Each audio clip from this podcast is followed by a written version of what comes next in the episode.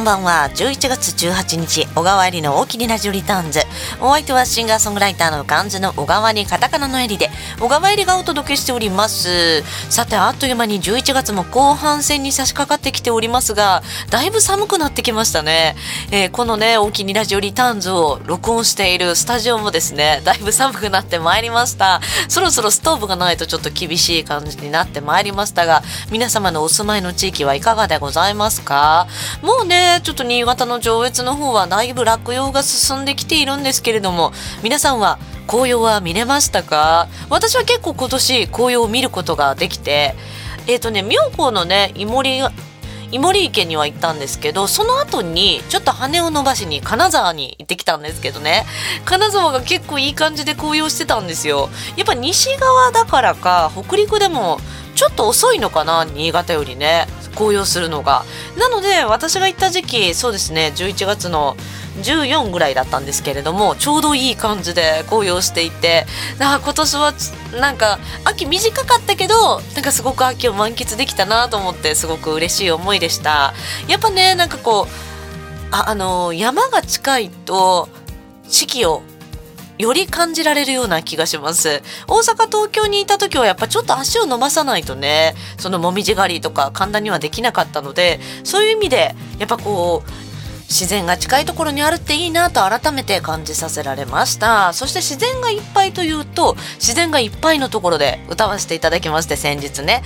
11月12日ですね。南魚沼にあります道の駅雪あかりで新米 PR イベントで歌わせていただきました。この日が本当に豪華であの FM 新潟の上村智瀬さんですとかね MC で来られててやっぱねすごく FM 新潟で有名な方なのでお会いできてめちゃめちゃ嬉嬉しかったです。なんかノリがちょっと関西ノリっていうか新潟の方なのになんかすごいねあのフランクで面白い方でああもうなんかいいなこういうパーソナリティになりたいなと思いながらご司会ですとか聞いてたんですけれどもあとはねあの新潟の素敵なアーティストさんたちにねお会いしてじゃもうこの機会にコメントもらっとかんとあかんやろと思ってでも現地で初対面やのに「すいませんラジオやってるんでコメントいただけたら嬉しいです音源とかも流せたら嬉しいです」ってずうずしいんですけどねあのちょっと口説いちゃいまして。て、えー、すごいかっこいいんですよ本当。3組とも本当素敵なアーティストさんたちで、えー、1組目がクンプーノートさんという和楽器ユニット。いやマジかっこよくて。そのもう最近流行りのやつを和楽器テイストに変えるやつもすごく目から鱗みたいな感じで今インスタとかもね頑張られてらっしゃるんですけどそのクンプーノートさんは尺八とおことのユニットでめちゃめちゃかっこいいのでこちらの音源もね是非楽しみにしていただけたらなと思います。そしてもともと新潟のご出身なんですがいろんなところに移住してその移住した先でその住んでみた雰囲気ですとかいろんなことを汲み取って曲を書かれていらっしゃるルーさんですね。今佐渡に住んでらっしゃるそうなんですが本当に素敵なね歌声を聞かせてくださっておりましたのでちょっとねルーさんにも出演いただきました。そして、えー、同じ東京からの移住勢である井田祐之介さんですね。今ゴーストというねユニットも男女ユニットかなされてらっしゃるんですけどなんとねあのカモに移住されてきたということでなんかこうすごい近いものを感じるなと思いまして井田祐之介さんのねコメントもいただいてまいりました。この3組の新潟のアーティストさんのですねコメントと曲今回は楽しんでいただけたらなと思います。それでは今日の1曲目はまあ同じねあの今日移住してきた系シンガーソングライターの井田祐之介さんもいらっしゃるということなので私ね、上越に移住してきました。そして上越の PR ソング書きましたということでこちらのナンバーをお届けいたしましょう。今日のオープニングナンバー小川入りで機内や上越。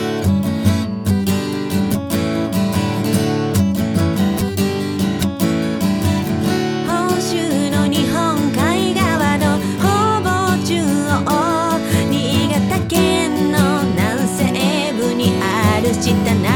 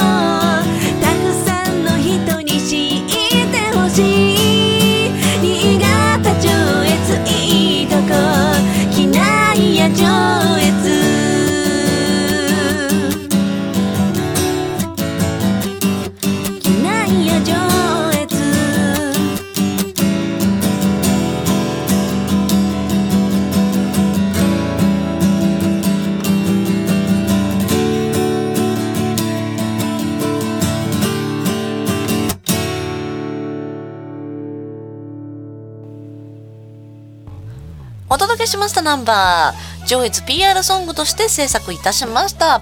機内や上越。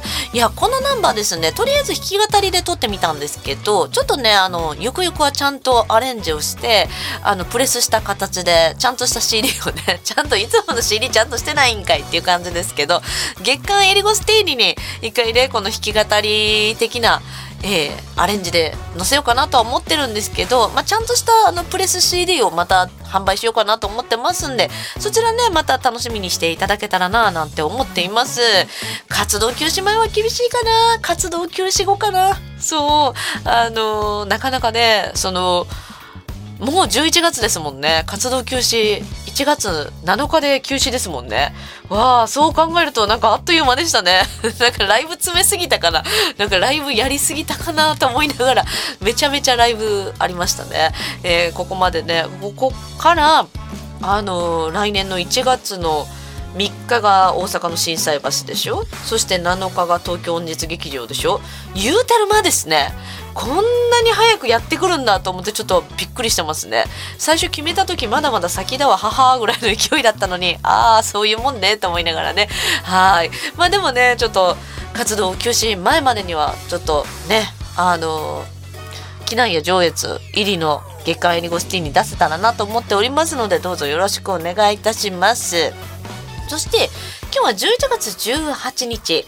あの FM 雪国の今週のテーマもそういえば家の話だったと思ってだだかぶりしたなと思うんですけど今日1月18日はいい家の日。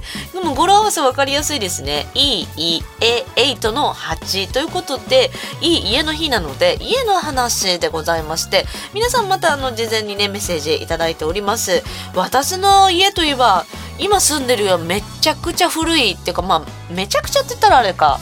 まあまあ古くてあのーまああんまり昔の家ってそんなになんでしょうね。断熱がされてないんですかね。めっちゃ寒いんですよね。バリバリの木造なので。あの昔あの大阪に住んでた時はその実家に住んでいたのでその実家があの鉄筋鉄骨？鉄筋コンクリートか。鉄筋コンクリートだったんですよね。だから、まあ、冬でもなんかそんなに寒さを感じたことはなかったんですけど、まあ、こっちはやっぱ雪国なのも手伝ってめちゃくちゃ寒いんですよね。石油ファンヒーター使ったことなかったんですよ。その大阪で実家に住んでた時に。でこっち来て初めて石油ファンヒーターを使うようになってあ灯油ってやっぱなかなかこう食うなと思いながら。そうそうそう。だから灯油とかガソリンの値段が上がるといやー上がるよ上がるよ。ととはいえストーブそのファンヒーターつけないともう寒くて死んじゃうと思ってなかなか冬場も冬場でねお金がかかりますね。夏は夏でねクーラーがお金かかりますけどいや春と秋が一番かかんないからいい時期でしたね。いやもう冬ここからねまた雪がねいつぐらいに降るんでしょうか。もう標高の高いところでは降ってるそうですけれども。あまあ ちょっと話が脱線しましたが今日はいい家の日ということで家の話。皆さん家の話送ってくださってますがどんな感じでございますでしょうか？早速ご紹介していきましょう。ラジオネーム上京ボーイさん。いつもメッセージお気にありがとうございます。こんばんは。いつも楽しく聞いています。テーマについてですが家というと我が家の愛犬のチェリーの小屋です。ワンちゃん外で飼ってるんですね。寒くない？寒くない？夜中にガサゴソガサガソと何かしているなぁと思ったら寒さ対策で小屋の中にタオルをぎゅうぎゅうに入れていました。どこから入ってどこから出てくるんでしょうか？あ本当だタオルがぎゅうぎゅうだ。なんかもう寒いんですねやっぱ宮城県もね。宮城の方なんですけどいやめちゃめちゃぎゅうぎゅうですよ。ちょっとなんかもう隙間ないぐらいぎゅうぎゅうになってますね。チェリーちゃん寒かったんですね。まあそうですよね。ワンちゃんも寒いですよね。いやワンちゃんねなんかこう寒いの平気そうに思えるけどそりゃ寒いもん寒いよね。あの結城や今後の歌でもね犬は外で駆け回りって書いてあるけどやっぱりね寒いもんは寒いですからね。猫はこたつで丸くなるですからね。私猫側かな。いやもう寒いの苦手。とはいえねこたつ出したらこたつむりになるから家もうずいぶんこたつ出してないですね。あのこたつでね家でぬくぬくっていうのもちょっと憧れがあるんですけれどもね。ということでラジオネーム状況ボーイさんメッセージお気にありがとうございました。え今日は家の話でね皆さんからのメッセージもご紹介していきますのでどうぞお楽しみに。それではですね今日いただいたコメントたちをそう新潟のね素敵なアーティストの皆さんのコメントたちをご紹介していきたいと思います。それではまずはですね11月12日南魚沼でご一緒させていただきました。お琴と尺八のもうめちゃくちゃかっこいい和楽器ユニット薫風之音さんのコメントを伺ってまいりました。それでは薫風之音さんのコメントお届けします。はい本日ですね、えー、南魚沼道の駅雪あかりでステージでご一緒いたしました薫風之音さん今日はめちゃめちゃかっこよかったですありがとうございます。今日初めましてなんですけどあまりにかっこよくてもうちょっと突撃しちゃいました嬉しい。いや本当にね尺八と琴であんなにポップにいろんなものを弾けるんだと思ってすごく感動してるんですけれどもそう思っていただけてねねよかった。はい、よかったです。いろいろんな曲を演奏してよかったです。今日とかもねはい例えば「ワンピースのはい。新時代とかね、はい。ああいうのとかって耳コピですかね？そうですね、はい。あの自分たちで耳コピしてアレンジして和楽器で弾けるようにはい。そうですよね。普通のその楽譜とかピアノ用のやつとはちょっとまた違うんですかね、はいちょっと和楽器は出てないので、あはい、そうですよね。も自分たちで全部作ってやってます。すごい。ちなみにその尺八とお琴ってまあ和楽器同士なので相性はいいとは思うんですけれども、いつ頃からお二人ユニットされてらっしゃるんですか？えー、もう十56年六年経ってる前。かななに2006年結成はい。で、えー、15、6年経って、はいえー今に至るというあはい。なるほどですね。お二人は新潟市に今住んでらっしゃいまして、新潟市中心に活動しています。ご出身は？で僕は富山県出身ではい。私は新潟市です。あ、そうなんですね。はいなんでこうお二人でやろうってなったんですか？っかけ僕だろうねやっぱりそれぞれで和楽器の活動してたら、はいなんとなくこう、あのー上手な人っていうんでしょうか、うんうんうんが出会うというかね。そうだね。それで僕があの一緒にやってくれませんかっていうことをちょっと声かけて、ああなるほどね、いろんな現場で何回かこう一緒になることがあってそれでどうせなら2人でやりませんかというあ話やっぱりこう、やっぱ和楽器のぎあのシンガーソングライターが結構かぶるようにあ,、あはい。のあれなんですね。あそんな感じだと思います。うん和楽器同士でも結構あまた会ったねみたいな感じになるんですね。そうですそうですそうです。なるほど。でも尺八をされて何年ぐらいなんですか？僕はもう、えー多分30年ぐらい経ったな。おお巨匠ですね。そう年数だけですけどね。いやいやとんでもない。子供中学生くらいの時に始めたので、まあそれぐらいですね。ああ、うん。おことはどれぐらい？私ももうかなりですよ。私は18歳からやってたのでまあちょっと年齢があれなのでああまあまあちょっとぼかしていきます。はい、10年ぐらいかな。10年、ああーーそうね10年、当年取ってもっともっと10年。全然もっと。です、はいえでもすごいですね。そのまず和楽器をこうやってみようっていうのが私もそのあこうやってかっこいいなとか思ってもなかなかやっぱちょっとハードルが高くてはい。どこからどのキーがどうなんだろうみたいな。確かにね。ね。あと弦の数が多いですよね。そうですね。おことは13弦。あ13弦、はい、チューニングどうなってるんでしょうかね。チューニングを1本ずつ。今はもうチューナーがあるのであ。あのギターとかで使うチューナーを使って。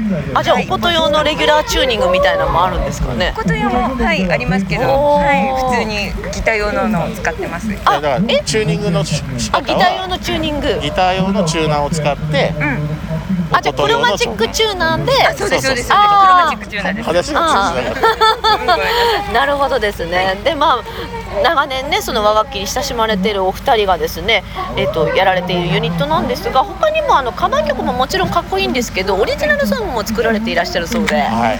オリジナルソングとかは結構もう4枚 CD で出てらっしゃるんですか4ね。枚 CD 作ってます。はい。おーうんどんな感じで作られるんですか？曲を作るときは。あの今の人たち現代の人たちにも共感できるような、うんうんなんか共鳴できるような、はい。で和楽器もで聴く音楽もいいなと。なんか和風を和風の曲だからっていうだけじゃなくてね、なんかそのなんて言ったらいいんだろう。すごく難しいね。和風だけども最近のかあの方の耳にも聞きやすいじゃないですけどね。そういう共感できるような音楽を和楽器でも。まあつまり昔の和楽器もはい。江戸時代の人が楽しむ音楽だったと、あー。そしたら今僕たちが和楽器を手にしたらする演奏する音楽は今の僕たちが楽しい音楽を演奏してもいいんじゃないかという、うん、昔の音楽だけをやるだけじゃなくてあ今の僕たちの音楽も。でゆくゆくはもしかしたら未来に残ってるかもしれないよねっていうこういう時こういう音楽してたよねみたいな。100年後にね残ってたらいいなっていう、うん、100そんな思い。年後。すごい。100年後。いやいいじゃないですも本当シンガか。ーソングライターの皆さんとはい。同じ気持ちだと思います、まあそうですね、やはりあの後世に残るようなじゃないですけど人の心に残るようなね、音楽をしていきたいですよね。えじゃああの曲作る時2人でこう一緒に合わせてセッションみたいな感じじゃなくてどちらかが旋律を作られるんですか？主にクジラ岡さんが作って、はい。はい。それでその後でねなんか相談しながら相談しながら骨組みはい。をさらに肉付けしていってっていう感じになります。なるほど、はい。じゃあ今日はねちょっと1曲あのクンプーノートさんの曲も聴けそうなので、はい。すごく嬉しいです、はい。あとあの通販とかで買えたりするんですかね？違うね、ネットショップ、配信。はいうん、ネットショップでも、はいあの CD 販売してますしあとははい。デジタル配信でも、あの購入できますので。なるほど、あとはあれなんだろう。ええなんだっけ？サブスク。サブスク。配信とかもあじゃああるの Spotify でとかでも聴ける。聞けますので。あなるほどですね、はいぜひぜひ。あと尺八のクジラ岡さんが最近グッズをグッズなんかあの尺八吹いてるクジラみたいなの。あれ可愛いですね。あのーもしそれをその T シャツとかを着たいという既得な方がいたらいやあれ可愛いですよ。ねあの買えるようにっていうふうにちょっと作ってみたんですけど、はい。そうそう T シャツね。ね可愛い。まああれは生徒さんがね、あの一緒に発表するときに来たりしてやってへえます。生徒さんあれ来て発表するんですか、はい。えめちゃくちゃ可愛い。いいなあれ。尺八クジラが吹いてるやつがそうなんです。すずりでね。そうそうそうそうはい販売されてるのでそちらもぜひ、よろしくお願いします。はい、あのツイッターとフェあのインスタグラムされてらっしゃるんですよね。はい。出ます。尺八のクジラ若さんがツイッターで。主にツイッターで、はい、で、えっと、ことの藤崎さんがインスタをやられてらっしゃるんで、よかったら皆さんぜひフォローしてみてください。よろしくお願いします。あと今後ライブとかであのお二人にお会いできる機会ってあるんですかね、はい、えっ、と12月2日ですね。12月2日に五泉市にあるえーサクランド会館っていうところで、はい。えー昼夜2公演あります。ちょっと詳細があれなので、はい。詳しくはホームページをはい。見ていただければと思います。またはい。ぜひね、あのそれは無料ですかね、えー有料。と有料公演だったかな？有料ですね。うん有料公演になってますね。はい、じゃあちょっとねぜひホームページで詳細見てぜひ生の和楽器体験していただけたらと思います。よろしくお願いします。ありがとうございます。え本日ご一緒させていただきました。くんぷーノートさんでした。コメントありがとうございます。はい。ありがとうございました。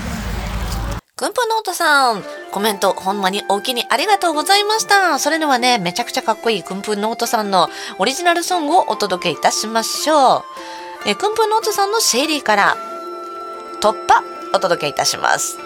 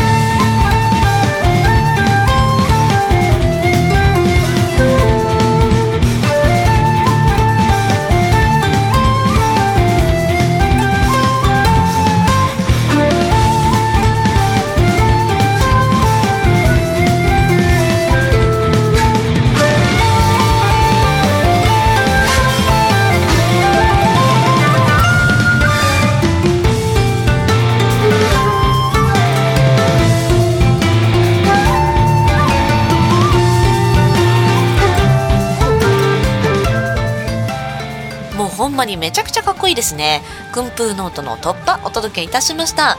えー次のコメントですが、今佐渡に住まれていらっしゃってでまあいろんなところに住んでその土地のいいところとかをね、その雰囲気とかを感じてそれで曲を書かれていらっしゃる癒しの歌声が本当にねもうなんか私も聞き入ってしまいました女性弾き語りシンガーソングライターのルーさんのコメントお届けいたしますはいということでですね今日は南魚沼雪明かりでステージでご一緒させていただきました、えーシンガーソングライターのルーさん今日はありがとうございました。ありがとうございました。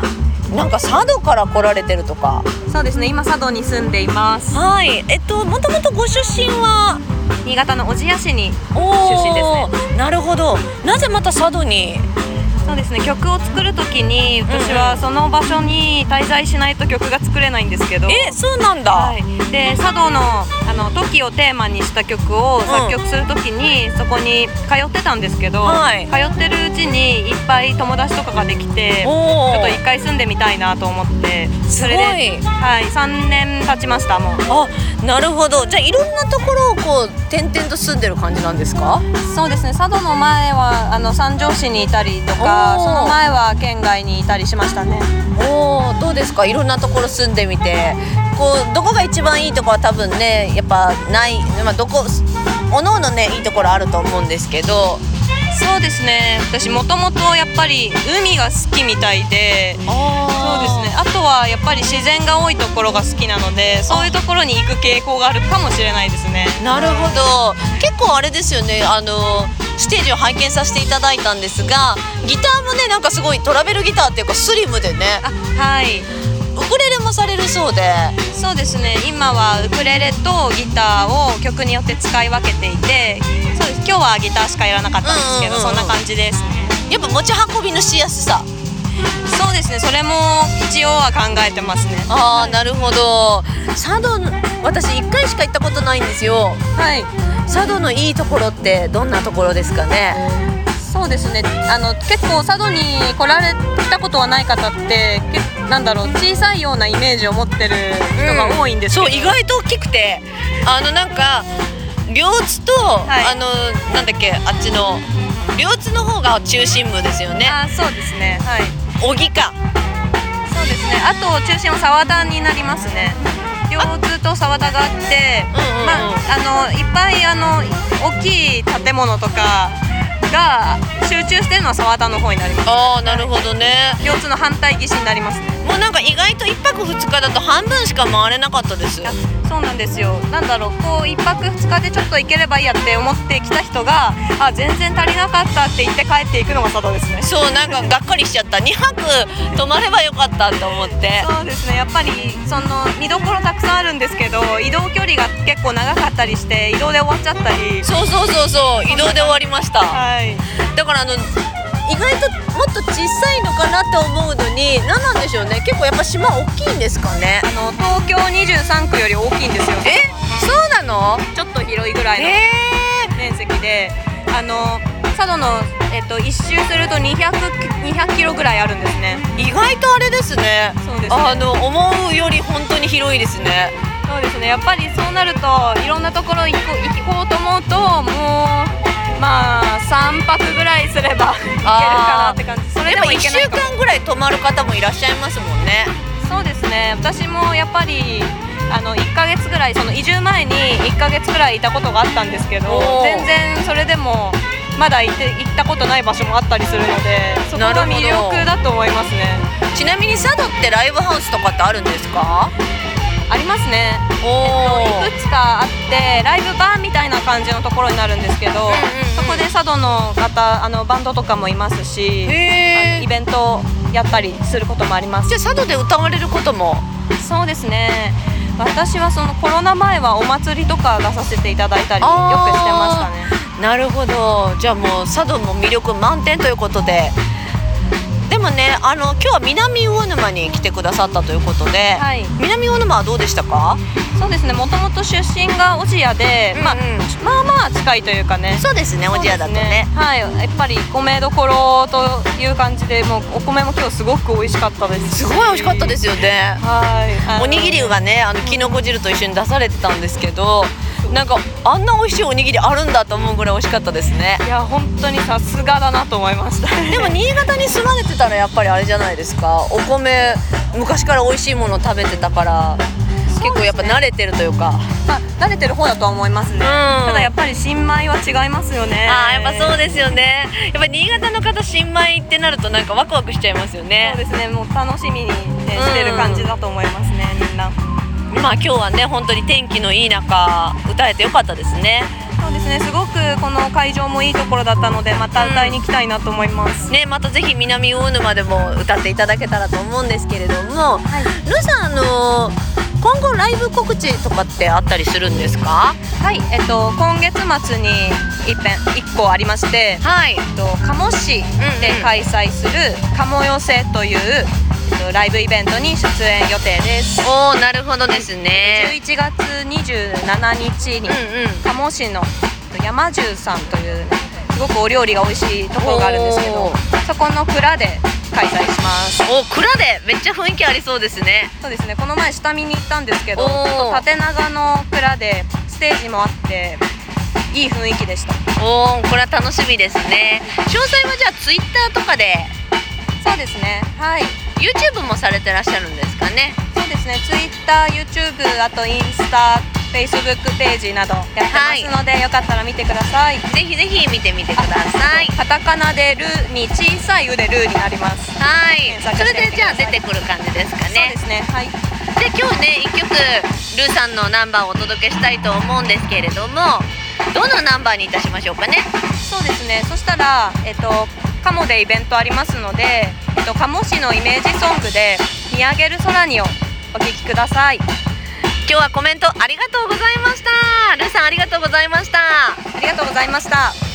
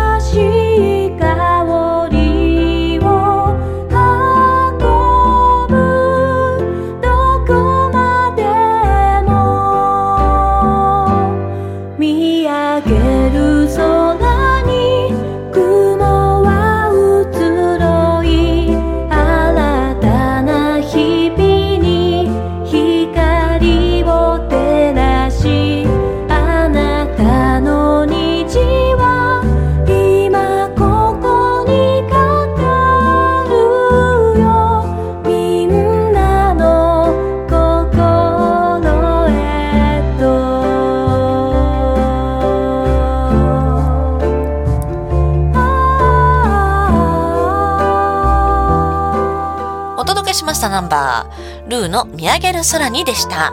それではですね今度ねルーさんあの同じイベントに出演されるというお話もされていらっしゃいましたがえ同じ東京からの新潟移住勢のシンガーソングライターの方で、まあ、現在はですねゴーストというあの男女ユニットもされてらっしゃるということで新潟県鴨市に移住されてきました。で鴨市に移住してね自分でフェスを立ち上げられたりですとか本当にね精力的に新潟で活動されていらっしゃる男性シンガーソングライター井田祐之介さんのコメントをお届けいたしましょう。はい、本日ね、南大沼の雪あかりさんでステージイベントでね、ご一緒させていただきました。もともと長野出身ですが、まあ、東京にいらっしゃったんですけど、東京から、えー新潟の鴨市に移住された、私と一緒のね、移住系シンガーソングライターさんのは井田祐之介さん、今日はありがとうございます。ありがとうございました。よろしくお願いしますす。ごい、新潟移住組ちょっと嬉しいです。本当ですね。意外でしたね、うなんか。そうそうそう意外といるんだってなってね。結構さ移住したって言うとさ、はいえなんで新潟にって言われません、そうですね。まあ、あ、そうですね。結構言われますね。そう意はい。外とどうして？って結構言われることが多くて。そうですね。井。田さんはどうしてですか？僕はやっぱり運命に導かれたっていう。運命に導かれた、はそれかっこいいですね。私これからそれ言おうかな、い今ちょっと思いついて言っちゃうん、めっちゃかっこいい。運命に導かれよった。運命に導かれよって。後付けやんみたいな、ね、そうですね。まあ、僕はあの今二人組の、はいあのーグループで活動していて、うんうんそれはゴーストっていう二人組の、男性ですかえっと女性なんですけど。女性と男性の二人組、はい、2人組でずっと一緒にあの東京でというかあの最初はバンドだったんですけどメンバーがこう次々抜けていって残った2人というあるある私もあるあるドラム最初抜けたりとかするするまあそれでそのあのパートナーというか相方の人があの鴨出身だったんででまあそのやっぱコロナがすごかったじゃないですか、うんそうそうそう。東京で活動が本当にみんなミュージシャンとかも本当に困ってどうするうんかっていうふうにその活動をやっぱ変えていかなきゃいけないってことですごくなんか模索してる人がたくさん周りにいたんで、うんうんうん。僕たちもそういう流れですね。やっぱりちょっと考えて、うん。まあ、あまりこう東京とか都市にこだわらなくてもいい時代なんじゃないかなまあっていう。今配信とかねいろいろありますからね。逆にその地方からこういろいろ発信していくっていうスタイルがうんうん。結構そのなんていうのかなあのいけてるん。じゃないかなみたいな風には思うん。ってそうですね。まあそれでまあ決意したっていう感じですあかね。あなるほど、はい。私もちょうどねコロナ禍であの決断して。ですよね。そうあそこはやっぱ大きなターニングポイントでしたよね。でどうですか実際新潟に鴨市に来られて？そうですね。なんかその東京での活動ってやっぱりそのアーティストもすごい多いじゃないですか、やってる方もすごい多かったりとか、ね。ライブとかイベントもすごいたくさんあってなかなかそのなんていうんですかね目立たない目立つのが大変な感じだったんですけど、まあこう新潟に来ると割とそのやっぱりやってる方がまず少ないっていうところもあって目立ちやすいというか。確かに。なんかあのまあいろいろあのなんでしょうね。見てもらうための努力はもちろん必要なんですけどなんかねまあ絶対数は少ないですよねアーそうですティストの。ね、だから東京の時に比べてすごいみんな応援してくれるというかそれがすごくなんていうか本当に励みになって頑張ろうというふうに思いますね。東京にいる時よりももうモチベーションが高いあ状態で。確かにそう。いろんなね、メディアとかにもねすぐつながれたそうですねはい。ね。すごくあのありがたいことですね、はい。うん、でね鴨に移住されてなんかイベントされるとか鴨でそうですねとはいえやっぱり東京に比べてそのライブハウスがやっぱり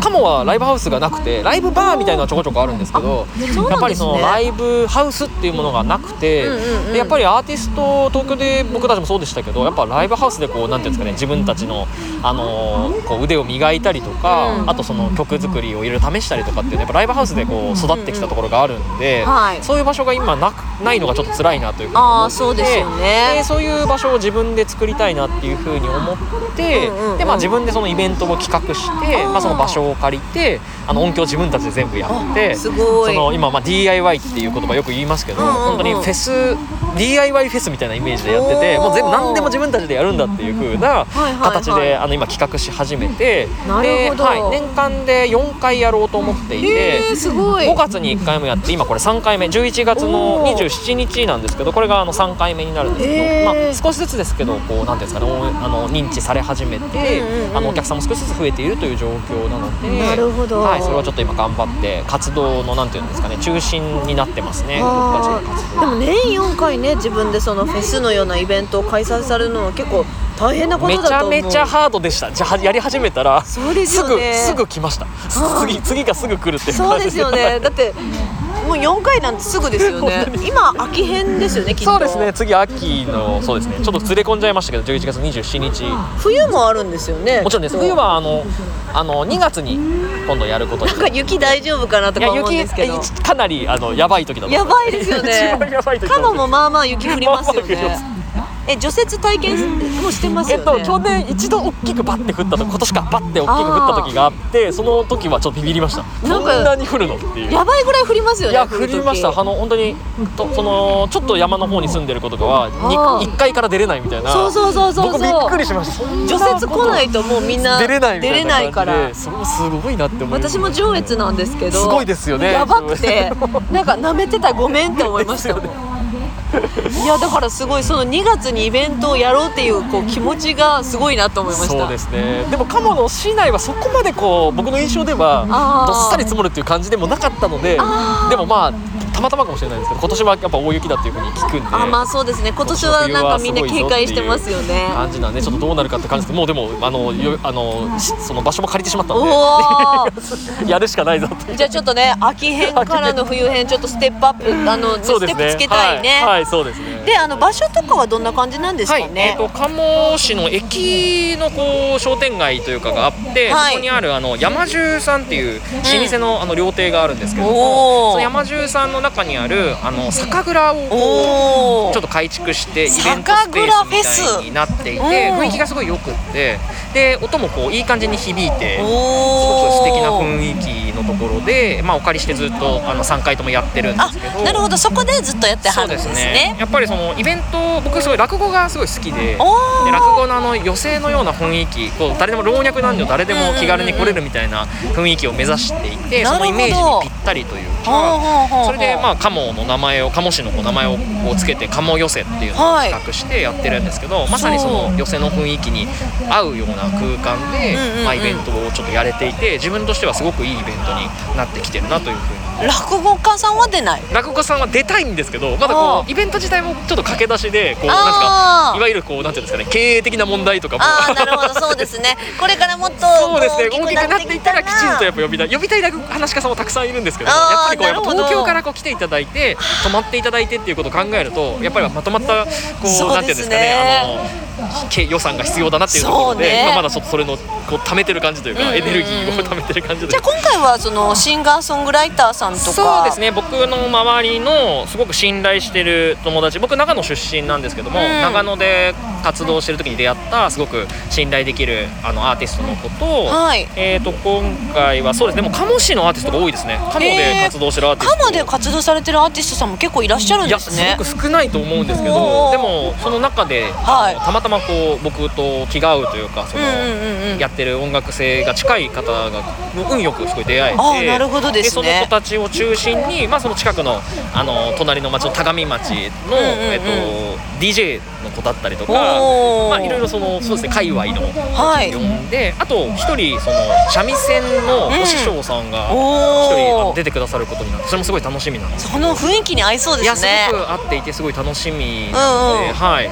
で先ほどねあのーコメントいただいたルーさんもね、はい。出てくださるということで。先生れいちゃんも、あのー前回の夏編をやった時ぐらいに、ん。あの連絡をくださってぜひ、はいはい。あの出演したいんですけどっていうふうに言ってくれて初めてそういうふうになんて言われたのですごく嬉しくてやっぱイベントがこう認知されてあのうんうん。うんなんかそういう出たいって言ってくれる人がの第1号だったそれめちゃくちゃ嬉しいですね。めちゃくちゃ嬉しかったので、もうへー。そ即決というかもうぜひよろしくお願いしますなるほど。出てもらうことにしました。今回昼の部と夜の部に分かれてるんですかね？そうです、えっと、最初これ僕も例えばなんかやっぱ DIY だけにこう試行錯誤でいろいろこう試してる状態ではあって、前回はこう夕方だけというかやってたんですけど、んうんうんもう少し長く見たいなっていうふうな僕的にすごい思ってやっぱフェスみたいな感じがすごい作りたいなっていうふうに思ってそうですね昼の部と夜の部で一応そのチケットもあの分けたり1日投資券もあのあるんですけれども、一日投資券お得ですよね。絶対そっちの方がお得なんで、うん。ただ時間的にちょっと昼行けないわっていう方がいたりとか、そういう問い合わせがあったので、はあじゃあちょっと昼の部と夜の部で少しチケット安くして来やすくしていこうかなっていうのもこれもちょっと試しながら次はちょっとまた変わるかもしれないんですけど。おおこうやって試行錯誤感もねやっぱいいですよね。ここもこう醍醐味というかで楽しんでもらえれば。やっぱ最初わかんないですもんね手探りだからね。ですね、うんうん。なんかたくさんイベントとかって出演したりとか見たりとかはしてましたけど、やっぱやるとなると全然ちょっと違うなって。それも楽しいですけどねやりながら。いやでもね移住されてそうやってねあの地元を盛り上げようじゃないですけどね。イベントを開催されるの本当すごいですね、うん、なんか本当になんかそのやっぱ僕たち予算が全然そのないのでどういうふうにその経営のをやっていこうかっていうところを周りのその、えっ、とあの人に相談するしたところですね、うん。いろいろとこう協賛でこうあのいろいろこう応援してくださる方が運よくこういろいろあのこう出会えてですね。いやでもすごいですよ。あの、はい。チラシをね今拝見させていただいてるんですけどめちゃめちゃ協賛ついてる。そうなんですよ。もう本当に鴨の本当に素晴らしい企業さん有名な、えー、と企業さん、まあえー、と全部読み上げたらちょっと大変なんであれなんですけど、あの本当に応援してくださってこういうところもすごくと東京とちょっと違うところっていうかそうですね。すごくこう音楽と文化でこう盛り上げたいんだっていうことにすごくこう協協力してくださる方が多くて LJ スタジオも入ってる。そうなんですよ。すごくかもそうだ。そうなんですよ。LJ スタジオそうだがゆ LJ 唯一と言っていいほどこうねあのライブバーが、はい、ここでもう何度も僕もライブやらせてもらってて、有名ですもんね、はいお世話になってます。ありがたいんですけれども。いやでも本当にねこうやってもう地元とそのまあ外から来たアーティストだけれどもそのまあ今住んでるよというご縁でつながるイベント素敵ですねはい、本当に。本当にまさにさっき冗談で言いましたけど本当に運命的なものをすごい感じて 本当ですよね。いますね。来てよかったって。いうよかっ感じがしてた、はでも新潟の皆さん聞きました？本当に、よかったですね。い。ありがとうございます皆さん。ちなみに予約は予約が必要なんですかね？そうですね、えっと、チケット予約問い合わせ今これチラシの、まあ、アドレス簡単なのでちょっと読み上げてもいいですか？はい大丈夫です。えっと、かもよせ、はい。えっと、ローマ字でかもよせはい。アットマーク GOGHST はい。ドットコム。おという。でこれはあのゴーストって僕のアーティストのえっと、サイトから入れるようになってるので、はい。そのアドレスになるんですけども「かもよせかもよせ at goghst.com」おー。ここまであのチケットのお問い合わせいただければ予約もできますので、はい、あとは井田さんはインスタグラムをされてらっしゃるんではい、すかね、インスタグラム。僕個人のインスタグラムとあと釜寄せのインスタグラムもあるのでよければ、はい、ね検索していただけると、はい、そちらからでもあのチケット予約受けたまわってるんで。じゃあぜひぜひねぜひぜひよろしくお願いします。熱い思いを現地で感じていただけたらと思います、はいよろしくお願いします。ありがとうございます。はいありがとうございますじゃあね今日はねあのライブの音源から一曲ね、はいお届けさせていただきたいと思いますので、今日はおたお話聞かせていただいてありがとうございました。井田祐之介さんでした、はい。ありがとうございます。それではここで一曲、井田祐之介さんの、えーライブ弾き語りバージョンで一曲お届けいたしましょう。井田祐之介で、下田の漁師。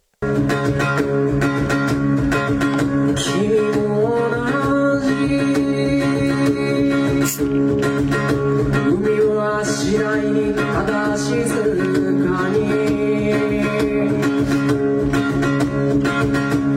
私を逃す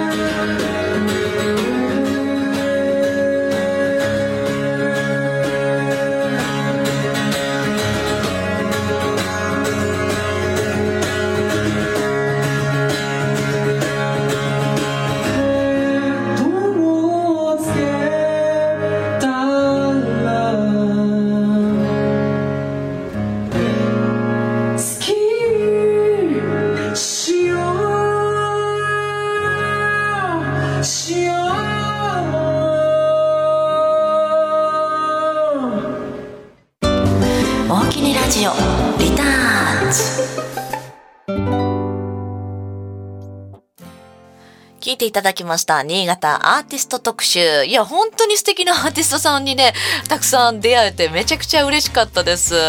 いや、いいイベントでしたね。11月12日、南魚沼の雪明かりのイベント。本当にね、南魚沼、今年一気に歌わせていただけるところが増えたので、めちゃくちゃ嬉しかったです。FM 雪国でさ、話始めた頃はもう全然知り合いもいなくてでまあ歌えるところもなくて、まあ、ちょっとずつこうやってね南魚沼でもあのそのイベントの時にいろいろ声をかけていただいたりもだいぶしてきたんですよ。リスナーの方がいつも聞いてるよみたいな。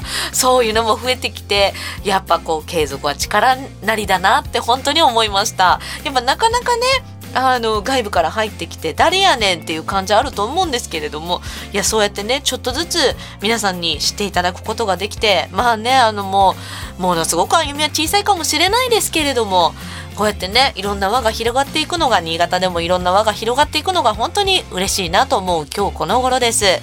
いや本当にねこの「大喜利ラジオリターンズ」を聞いてくださってる皆さんも本当に本当にありがとうございます。そして今日は家の話ということで皆さんからメッセージいただいております。早速ご紹介いたしましょう。ラジオネーム埼玉のマッさん、えー今の家に住んでから29年間全く引っ越しをしていないので。あーうちの実家もそんな感じ。30年ぐらい。いやもう30年以上かな。引っ越ししてないね。押し入れの奥に何がしまわれているのか分からずタイムカプセル状態となっています。わかるわかる。なもう引きずり出したらやばいですよね。捨てていいものもたくさんあるはずなのですがなかなか本腰を入れての片付けもできない状態。引っ越しとかリフォームとか何か大きなイベントで一度荷物を全部出すようなことがあった時にこんなものがまだあったんだと懐かしむことになるんでしょうね。そううちもだから小学生の時のやつとか結構眠ってる開かずのところがあるんですよ。開かずの扉みたいな。それを開けた時にどうなるのかちょっと恐ろしいですね。えーかります。激しく共感でございます。ラジオネーム埼玉のマスターメッセージお気にありがとうございます。えーもう一つラジオネーム奈良のしげさん。今週のテーマは家の話。うちは大工の棟梁だった父方の曽祖父が建てた家なので和式家屋です。すごいでもしっかり作られてるんでしょうね。つまり夏暑く冬寒い作り。あうちの家と一緒じゃん、えー住んでる人間に厳しい。ただ唯一いい点は広くて京間の畳の部屋が多いこと。だからこんなエピソードがあります。私が大学学部を卒業して首都圏の社員寮に入った時の話。マンションの一室を同じ社員の3人で住むことになったのですが到着して荷物を入れると狭すぎる感じ。私の個室は5畳って聞いてたのに3畳分しか広さがなくてストレスが溜まっていく一方。それもそのはず。関東のマンションまで、えー5畳は京間なら3畳あるかないかの広さだったのです。真ん中に前の住人が置いていたベッドが部屋を占領していてテレビとラジオを置くとあとは何もできないといった風そうベッドね結構そのかさばるんですよね。なんて詐欺と思った話でした。最近は何々以上ではなく何 LDK 何平方メーターと表記が統一されてますが当時はバブル期の残り火がくすぶっていた時期ですから社員寮を出て住むには家賃が高く泣くに泣けない話でした。